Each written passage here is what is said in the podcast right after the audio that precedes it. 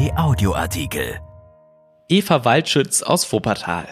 Ärztin im Grenzbereich. Eva Waldschütz aus Wuppertal ist eine von wenigen Frauenärzten, die Abtreibungen vornehmen. Lieber würde sie Kinder auf die Welt bringen, aber irgendjemand müsse auch ungewollte Schwangerschaften beenden, sagt sie. Von Verena Kehnsbock. Er hatte es im Scherz geäußert, nicht ganz ernst gemeint, aber gesagt ist gesagt. Killing Sister hat ein Arztkollege Eva Waldschütz einmal genannt, die tötende Schwester.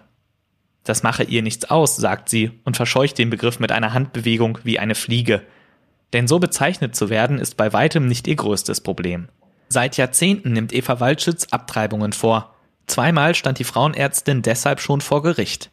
Sie hat es sich zur Aufgabe gemacht, für ein Recht zu kämpfen, das es bislang nicht gibt, umfassend zu informieren, was sie tut. Eva Waldschütz ist 62 Jahre alt. Ihr Haar ist weiß und ihre Augen sind wach.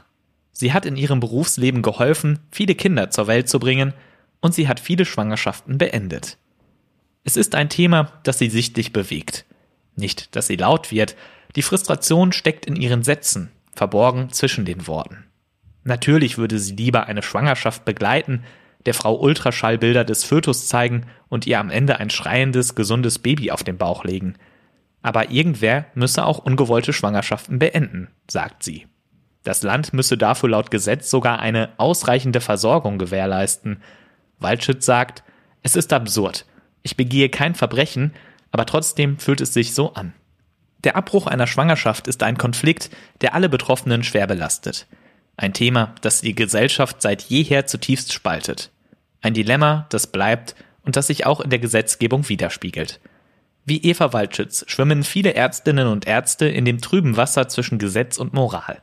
Abtreibungen sind in Deutschland illegal, bis zu drei Jahren Freiheitsstrafe sind möglich. Doch wenn der Abbruch vor der zwölften Schwangerschaftswoche vorgenommen wird, die Schwangere sich beraten lässt und danach eine Bedenkzeit von drei Tagen einhält, bleibt der Eingriff straffrei. Bundesgesundheitsminister Jens Spahn erklärte im Januar 2019, ein Schwangerschaftsabbruch ist kein medizinischer Eingriff wie jeder andere. Aus medizinischer Sicht, findet Eva Waldschütz, ist er das schon. Bis zur neunten Schwangerschaftswoche ist eine Abtreibung mit Medikamenten möglich. Ist die Schwangerschaft weiter fortgeschritten, wird der Fötus abgesaugt. Unter Ärzten sei das verpönt, sagt Eva Waldschütz. Es tut dem Ruf nicht gut. Der Eingriff dauert höchstens 15 Minuten, aber er widerspricht dem Ethos vieler Mediziner. Sie sollen, Zitat, keiner Frau ein Abtreibungsmittel aushändigen, steht im Eid des Hippokrates aus der Antike, auf den sich Ärzte bis heute berufen. Zur Befürworterin legaler Abtreibungen wird Eva Waldschütz plötzlich 1982 in Guatemala, wo sie als junge Medizinstudentin ein Praktikum in einem Krankenhaus macht. Über Schwangerschaftsabbrüche hatte sie an der Uni in Düsseldorf nichts gelernt, doch dann liegt da diese Frau auf der Pritsche, keine 20 Jahre alt und verblutet. Weil jemand, der kein Arzt war, die Schwangerschaft beenden wollte und die Fruchtblase aufgestochen hatte. Seitdem hat sie das Thema nicht mehr losgelassen. Auch in Deutschland sind vor dem seit 1995 geltenden Schwangeren- und Familienhilfeänderungsgesetz viele Frauen durch verpfuschte illegale Abtreibungen verletzt worden oder sogar gestorben. Die Dunkelziffer ist hoch. Schätzungen gehen von bis zu 500.000 illegalen Abtreibungen Anfang der 70er Jahre in Westdeutschland aus.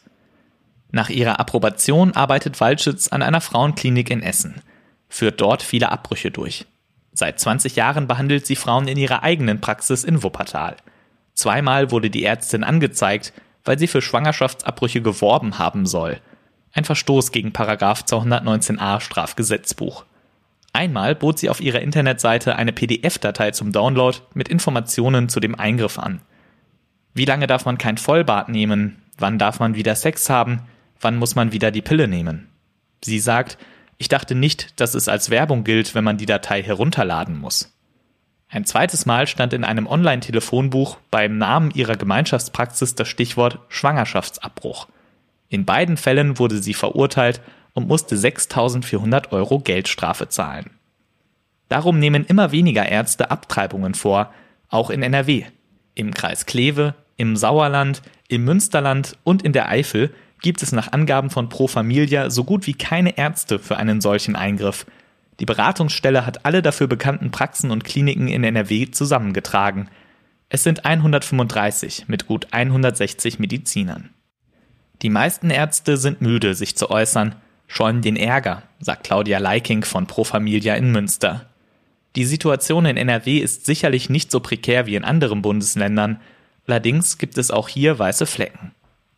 Und auch an Rhein und Ruhr, wo es noch viele Praxen gibt, ist die Zahl der Termine begrenzt. In Regionen mit schlechter Verkehrsanbindung bedeutet das für ungewollt Schwangere eine lange Anreise und Kosten.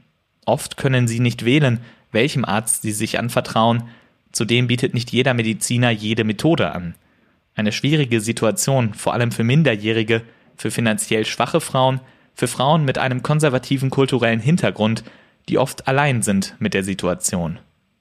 Aus Sicht des NRW-Familienministeriums ist für Frauen die Möglichkeit sichergestellt, einen Schwangerschaftsabbruch vornehmen zu lassen.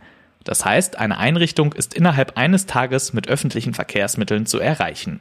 Claudia Leiking sagt dazu, es ist diskussionswürdig, inwieweit es einer Frau nach einem medikamentösen Abbruch zumutbar ist, mit einer starken Blutung weite, komplizierte Wege mit öffentlichen Verkehrsmitteln zurückzulegen.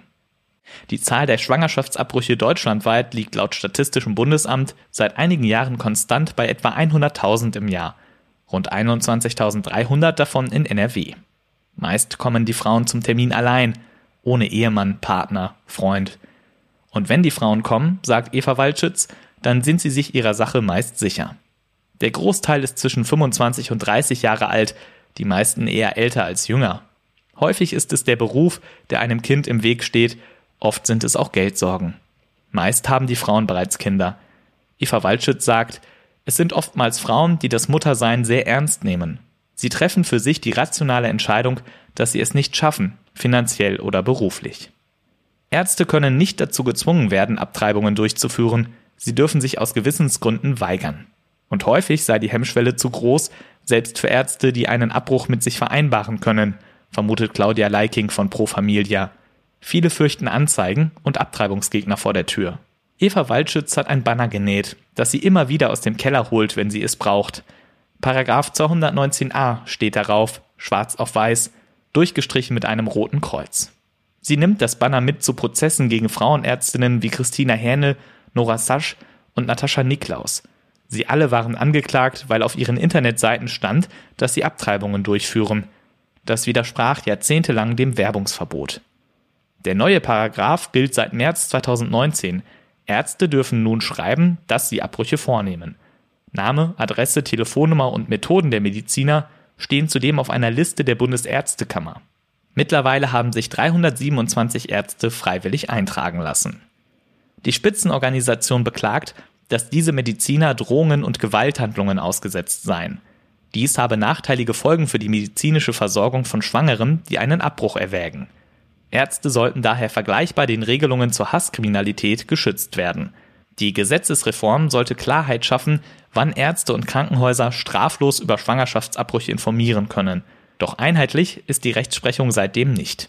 Ein Verfahren gegen zwei Kasseler Ärztinnen wurde eingestellt. Das Urteil gegen Christina Hähnel wurde aufgehoben.